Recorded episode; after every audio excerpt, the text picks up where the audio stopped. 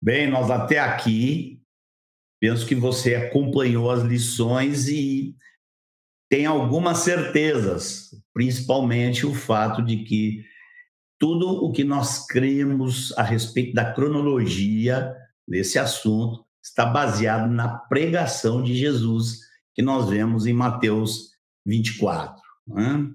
Ali nós desfizemos as ideias de arrebatamento e nós é, podemos tirar convicções muito sólidas a partir daquele ponto. Agora vamos chegar num tema que não está abordado com clareza por Jesus ali naquele sermão. Agora, ocorre que hoje nós vamos ter bastante leitura. Eu considero o tema muito apaixonante, mas a gente tem que avisar, reconhecer que assim sobre este tema também existem controvérsias. E nós vamos procurar abordar algumas dessas, dessas controvérsias aqui. Né?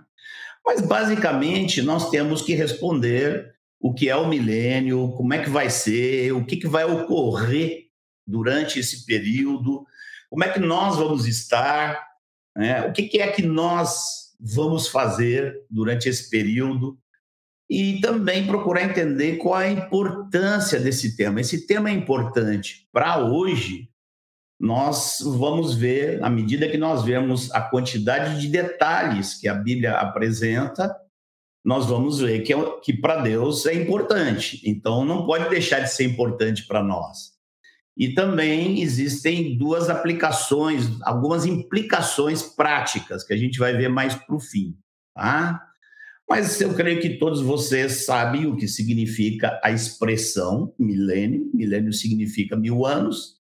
Né? Esses mil anos aparecem de forma literal ali em Apocalipse 20, e daí sai a expressão milênio. Né?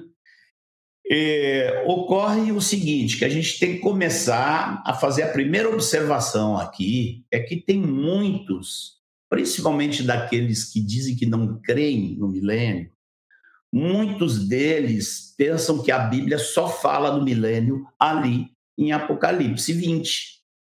Nós vamos ver aqui hoje como há ensinamentos em vários lugares da Bíblia. Nós não temos a mínima condição de ver todos, tantos que eles são, né? mas há vários lugares no Velho Testamento e no Novo Testamento eh, se referindo a esse tempo. Tá?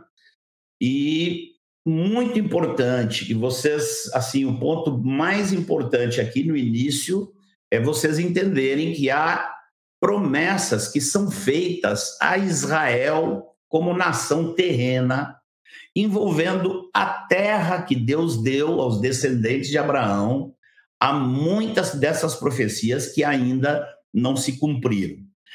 Antes de entrar propriamente nos textos que falam, que mostram o que vai ocorrer no milênio, há um ponto que eu não sei o quanto está claro na sua mente. Nós precisamos esclarecê-lo, deixá-lo bem firme antes de entrar nos textos sobre o milênio.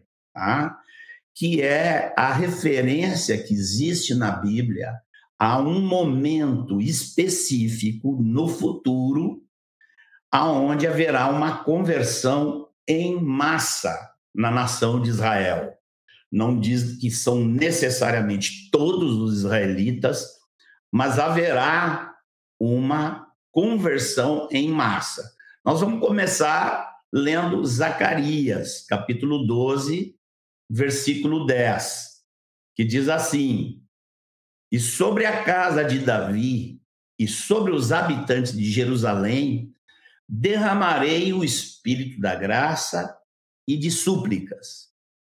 Olharão para aquele a quem traspassaram. Aqui está dando uma ideia de mais ou menos quando. Olharão para aquele a quem traspassaram pranteá-lo-ão como quem pranteia por um unigênito, e chorarão por ele como se chora amargamente pelo primogênito. Recomendo vocês, inclusive, depois seguirem a leitura de Zacarias, que sai falando tribo por tribo o como que acontece essa conversão. E alguns ignoram o fato de que o Novo Testamento também fala disso. Né? Nós vamos ver em Romanos, capítulo 11, versículo 25 ao 27, está escrito assim, ó. Porque não quero, irmãos, que ignoreis este mistério, para que não sejais presumidos em vós mesmos, que veio endurecimento em parte a Israel, até que haja entrado a plenitude, haja entrado a plenitude dos gentios. E assim todo Israel será salvo, como está escrito: virá de Sião o libertador, e ele apartará de Jacó as impiedades. Esta é minha aliança com eles quando eu tirar os seus pecados. Observem a expressão aqui: todo o Israel será salvo.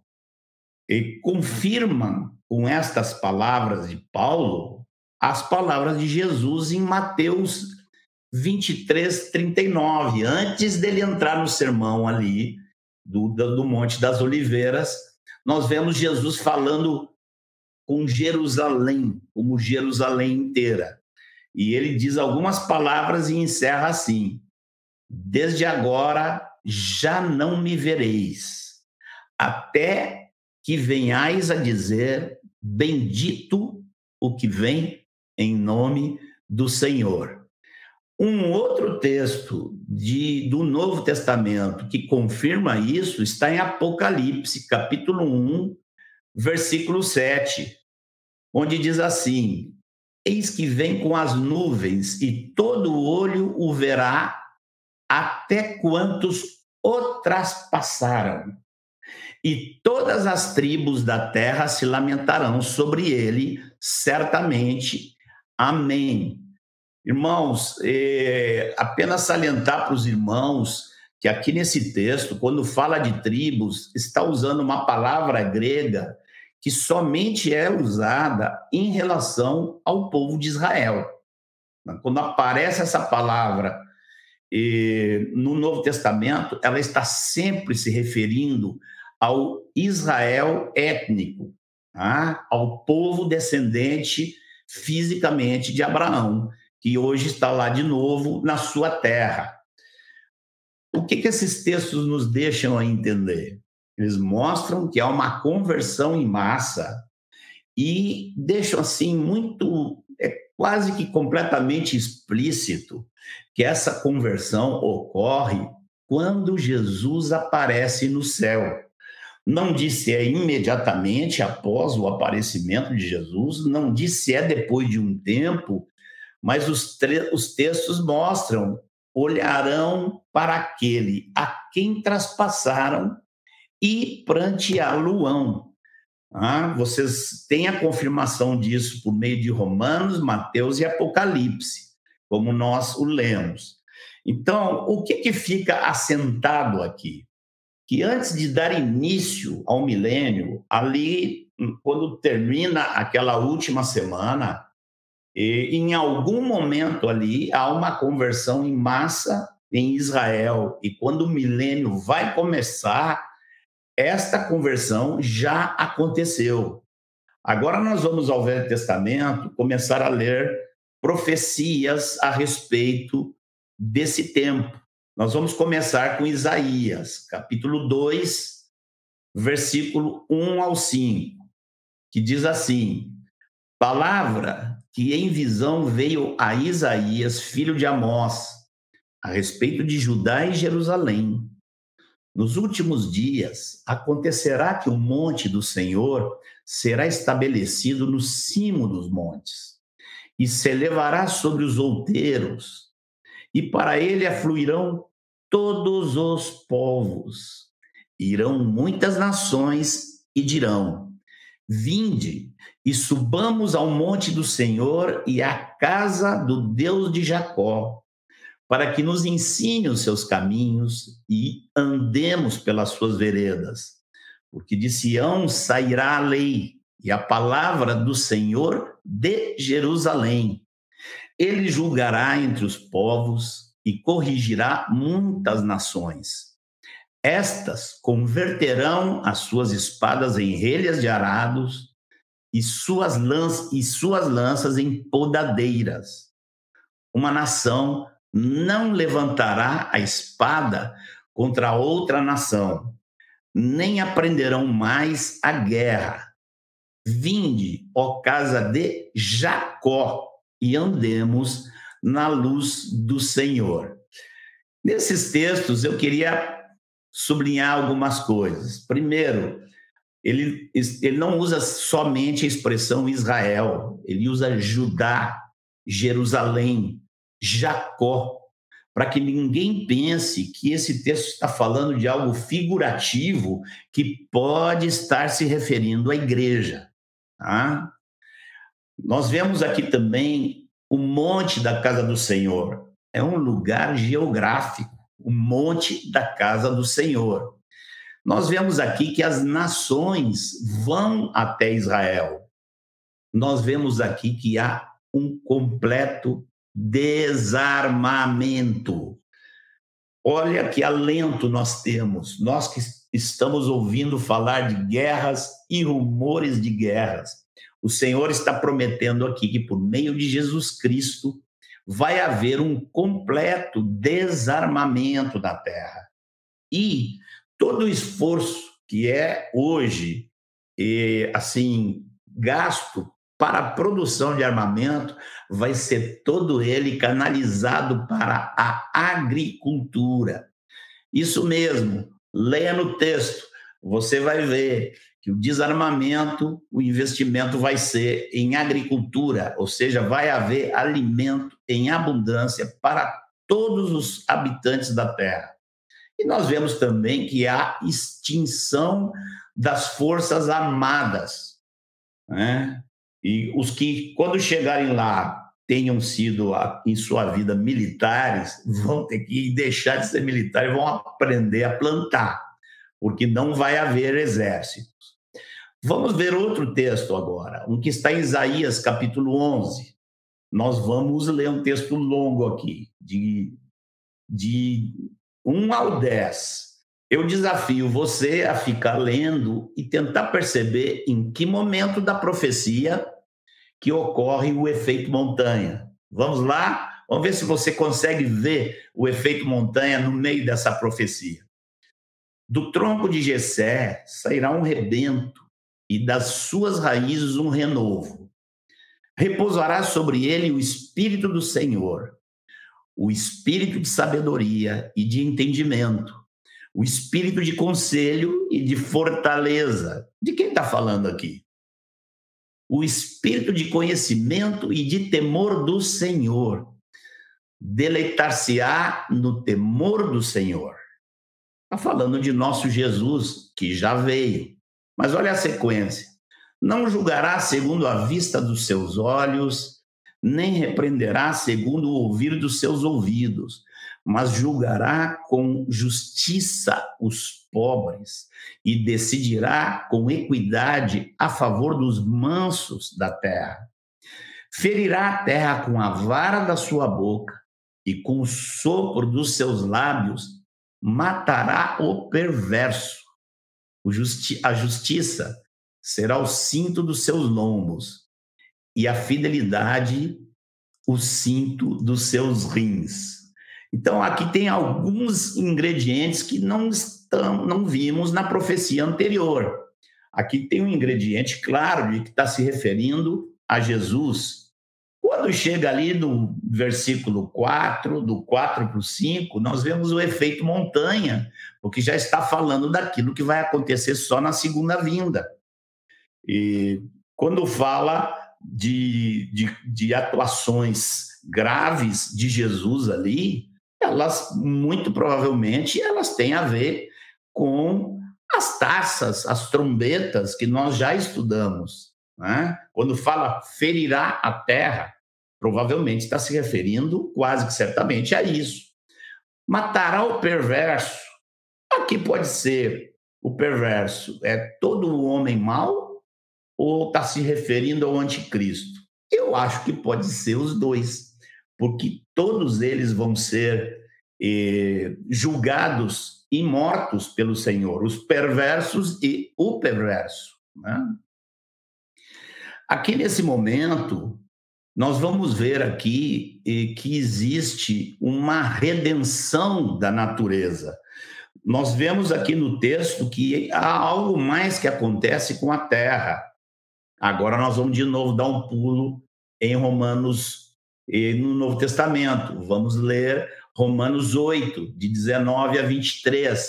Depois a gente volta para Isaías. Mas olha o que diz Romanos. A ardente expectativa da criação aguarda a revelação dos filhos de Deus, pois a criação está sujeita à vaidade, não voluntariamente, mas por causa daquele que a sujeitou.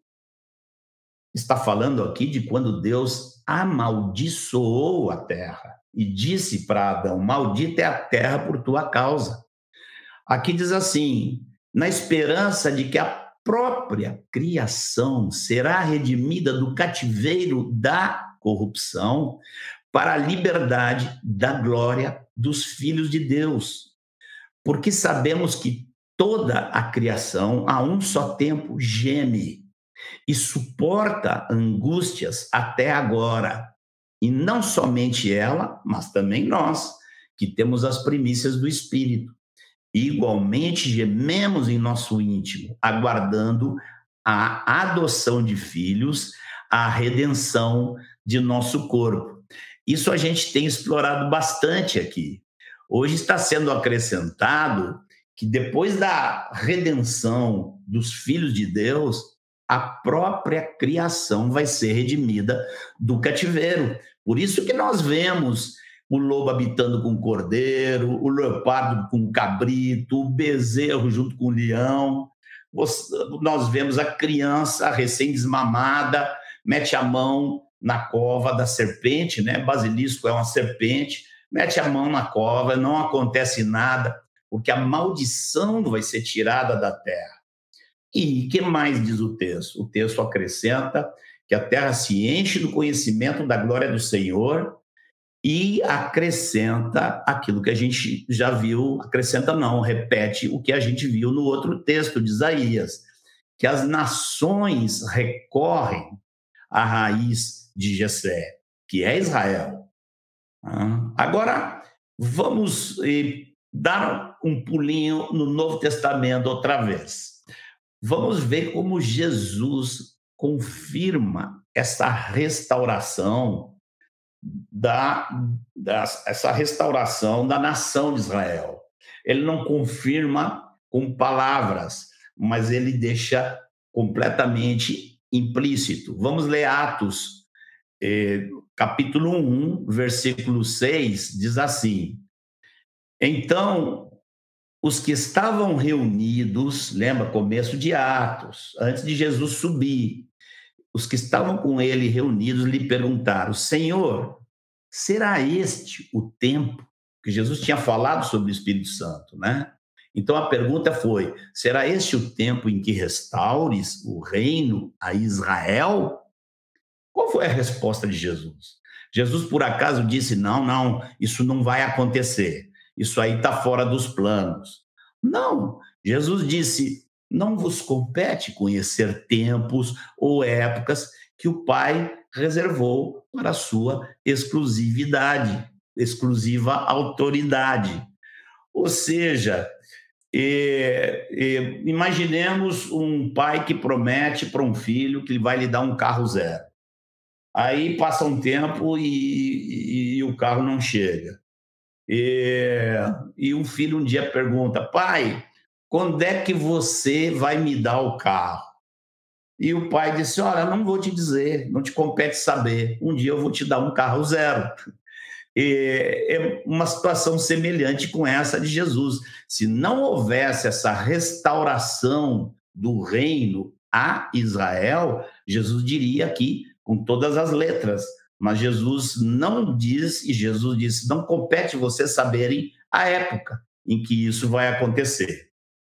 Eu queria aqui É, antes de fazer uma abordagem dos detalhes que a gente já pode ter sobre o milênio, eu queria apenas citar uma série de outros textos aqui que não vai dar tempo da gente ler. Tá? Eu quero citar aqui Zacarias 14, de 8 a 11, Miqueias 4, de 1 a 5, Zacarias 14, de 16 a 17. Né? Aqui há, há confirmações. Esse de Zacarias 14, 16 e 17 fala, inclusive, que nações que vão a Jerusalém ano a ano, se em algum ano não forem para renderem suas homenagens, e aquela nação vai ficar sem chuva. Está lá em Zacarias 14. Isaías 16, 20 se refere à longevidade, diz que aqueles que morrerem com 100 anos vão morrer ainda jovens, é óbvio, não está falando de nós, porque nós já estamos ressurretos. E Isaías 4, de 2 a 5, fala de uma coisa interessantíssima.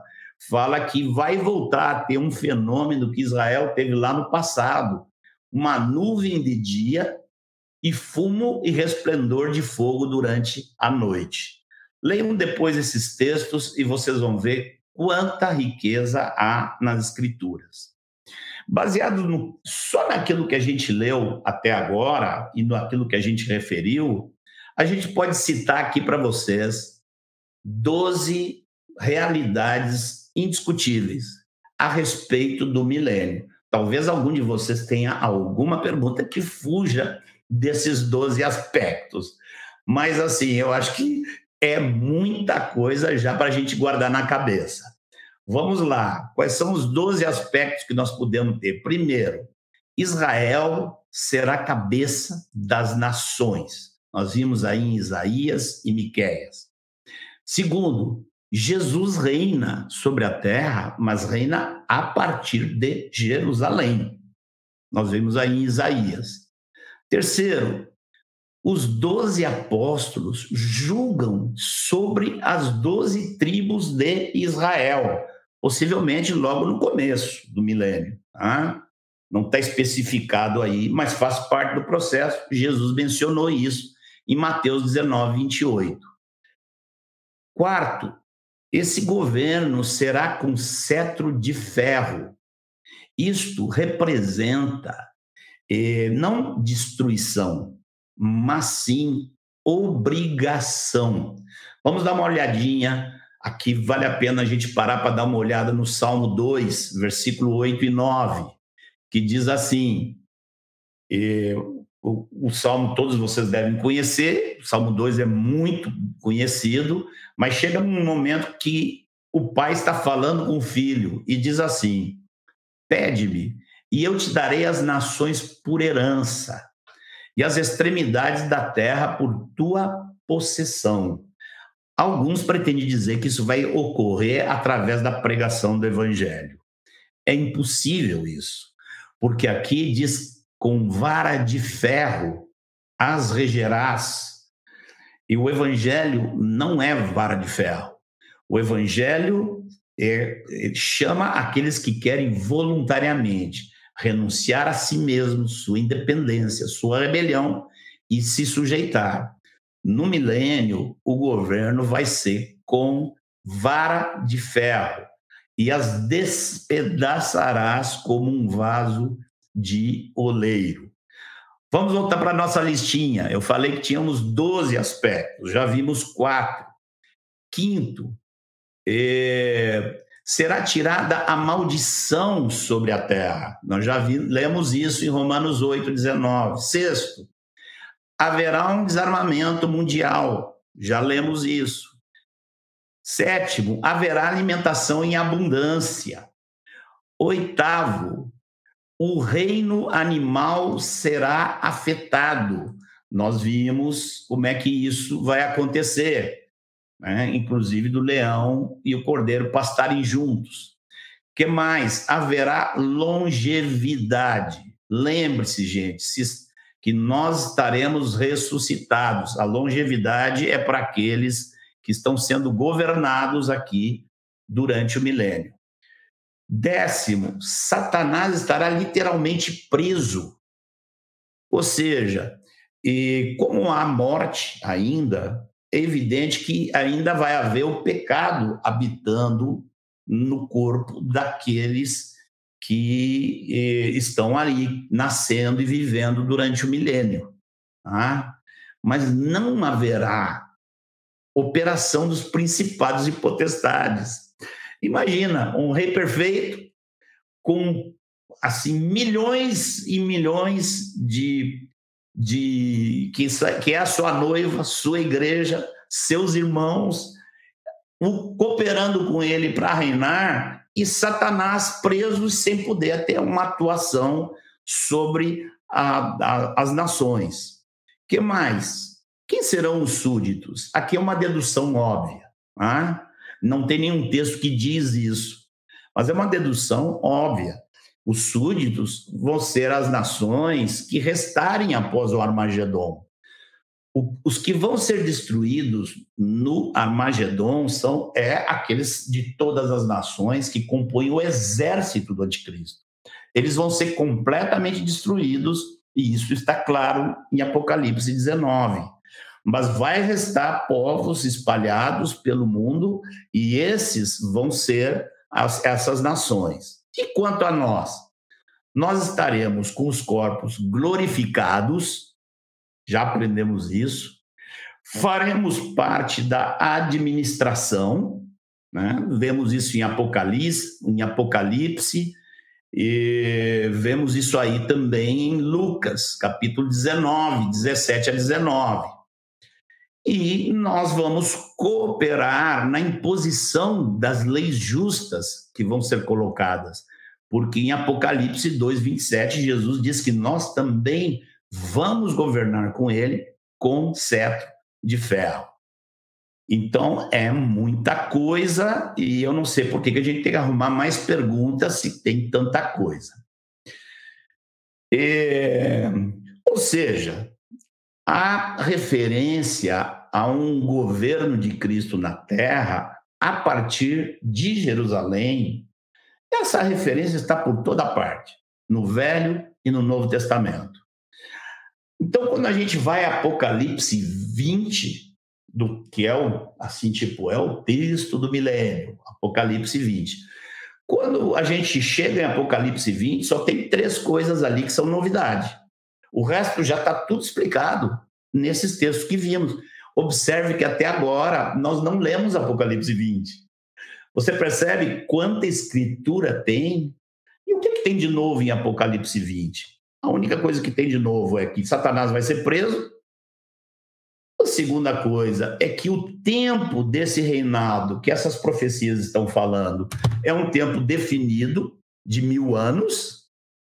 E que mais que tem de novo ali? É que a primeira ressurreição vem antes e a segunda ressurreição depois do milênio. E para alguns de vocês, isso pode ser uma montanha de informação nova. Entretanto, eu quero frisar: são informações muito, muito simples. Não tem que quebrar cabeça com esses textos, eles estão muito claros. Tá? Vamos falar um pouquinho sobre a importância desta convicção para os dias de hoje.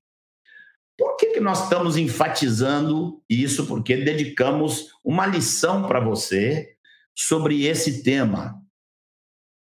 Vou apresentar duas razões. Primeiro, para fugirmos de doutrinas perigosas, doutrinas que penetraram na igreja através dos séculos e que não cooperam e trazem algum tipo de dano. Queria dizer assim, essas doutrinas elas começaram lá por volta do ano 400, com um sujeito chamado Agostinho. Ele plantou algumas ideias, transformou o Apocalipse tudo em alegoria, né? e criou as ideias que hoje já têm variações de todo tipo. Alguns dizem, por exemplo, que o milênio já está ocorrendo e se cumprindo hoje através da igreja. A análise dos textos mostra que isso é completamente equivocado. Né? Não pode se dizer que o milênio está se cumprindo. O nome disso, inclusive, me parece que é amilenismo, algo parecido. E, alguns falam em pós-milenismo no sentido de que esse milênio vai se cumprir através da igreja, através da pregação do evangelho, e depois Jesus Cristo vai voltar. Então, entre dizer que não há milênio, e alguns pensam assim, por exemplo, ah, essa ideia do milênio é só com Apocalipse 20. Eles não percebem que Apocalipse 20 não é a base para você crer no milênio. Apocalipse 20 é um complemento de muitas profecias que estão no Velho e no Novo Testamento. Né? Então, essa ideia de, por exemplo, que primeiro veio o milênio através da igreja, depois Jesus vem, o nome disso, se eu não me engano, é pós-milenismo. Você não precisa decorar nada disso. Só estou avisando para você porque que é importante. Tá? Acontecem mais desvios além desses. E os mais sérios são assim. O que faz com essas profecias que foram dadas a Israel? É, elas são interpretadas como figuras de profecias que se aplicam à igreja.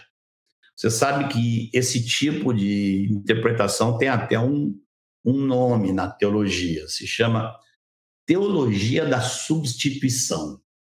Ou seja, Deus se cansou de Israel, tirou Israel de lado e agora o único interesse de Deus é a igreja e todas as promessas que foram feitas a Israel agora elas são espiritualizadas e aplicadas a igreja. Por isso, olha, por isso que lá no começo eu observei para vocês que aparece a palavra Jacó, Judá, Jerusalém, ah, que são palavras que são bem mais específicas, que não tem como você dizer que se referem à igreja.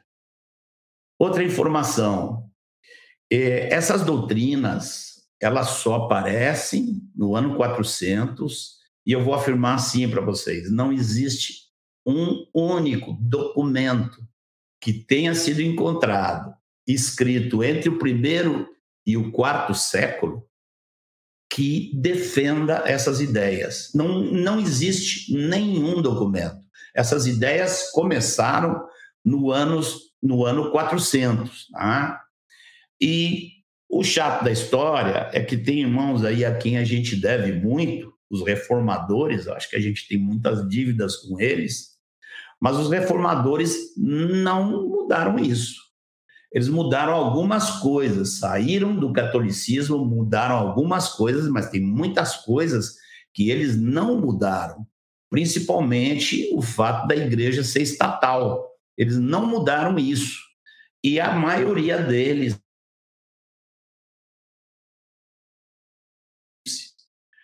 Então, quando pega essas promessas e traz tudo para dentro da igreja e aplica a igreja, é assim, a igreja acaba ela governando sobre tudo antes da vinda do Senhor.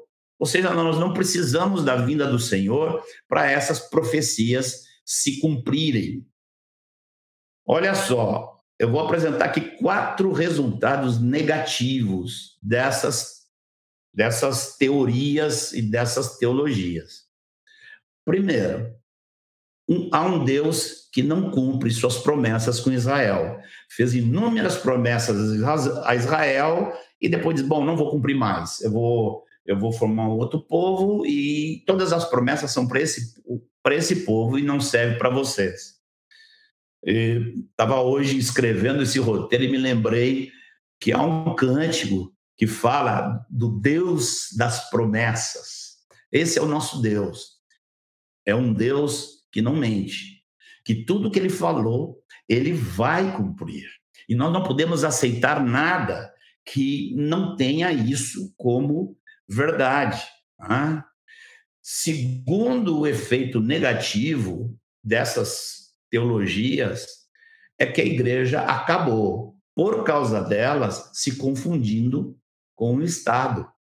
Tá? O terceiro efeito negativo é o desinteresse para com o tema do fim dos tempos. Ah, é tudo alegórico, é tudo uma figura, nada dessas coisas vão acontecer literalmente. Ou seja, há irmãos que buscam o Senhor, que procuram viver com o Senhor, mas que querem ignorar completamente as profecias sobre o fim dos tempos o efeito negativo é quando você pega essas profecias e aplica à igreja, você vai ensinar a igreja que a igreja vai crescer e tomar conta de tudo, dominar tudo. E como isso nunca aconteceu, e não acontece, na verdade, quando a igreja se transforma no Estado, é justamente aí onde as piores coisas acontecem, acaba que essas, essas, essas teologias elas, elas dão esperanças que não se cumprem e acabam causando desânimo. Né? Então, esse é o primeiro motivo para a gente entender sobre o milênio, a gente ficar livre dessas teologias.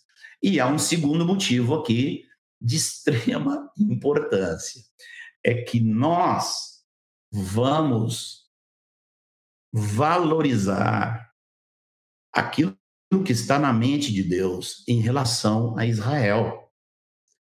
Nós vamos saber que tudo que Deus disse sobre Israel segue vigente, inclusive isso que nós vamos ler agora aqui. Tá?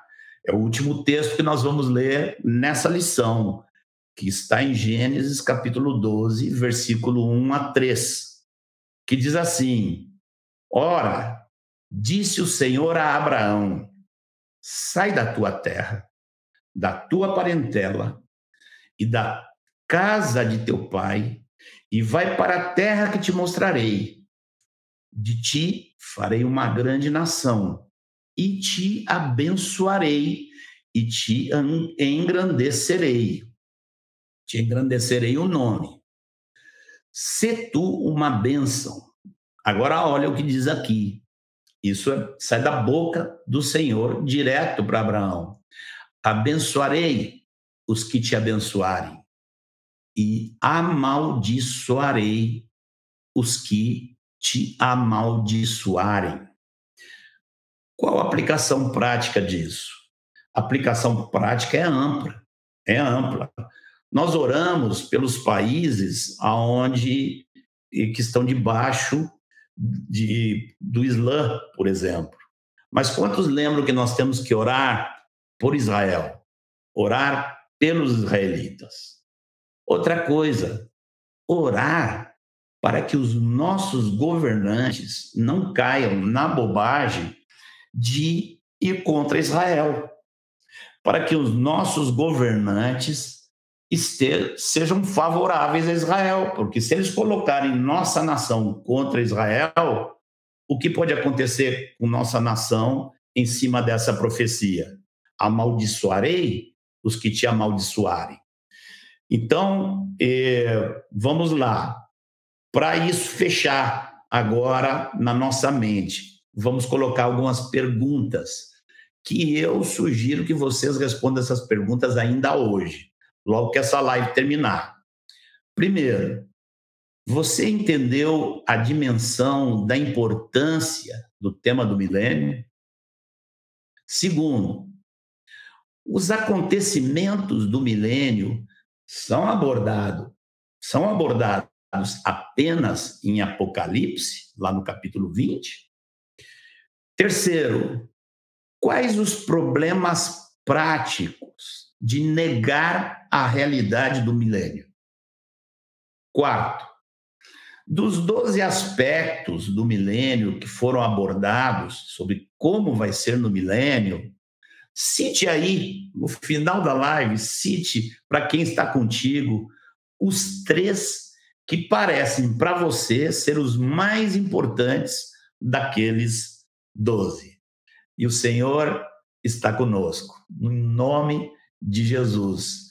Esperamos por esse reino de Jesus aqui nessa terra. Não é apenas o fato de que nós vamos estar com ele por toda a eternidade, mas é o fato de que ele vai reinar aqui nessa terra, essa terra vai ser restaurada, os homens vão vê-lo sentado num trono por mil anos, governando sobre essa terra. É o único, será o único governo justo de toda a história da humanidade. E você e eu serão, seremos coparticipantes e cooperadores na administração desse reino. Glória ao Senhor Jesus. Que venha, Maranata, Senhor Jesus.